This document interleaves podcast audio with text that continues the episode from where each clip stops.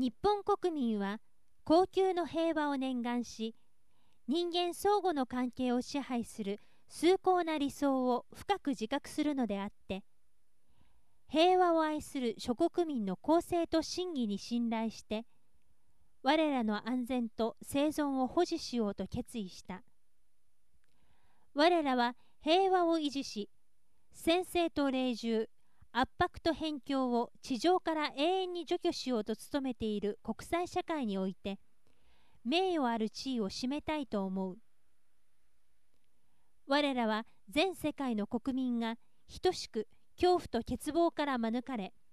平和のうちに生存する権利を有することを確認する。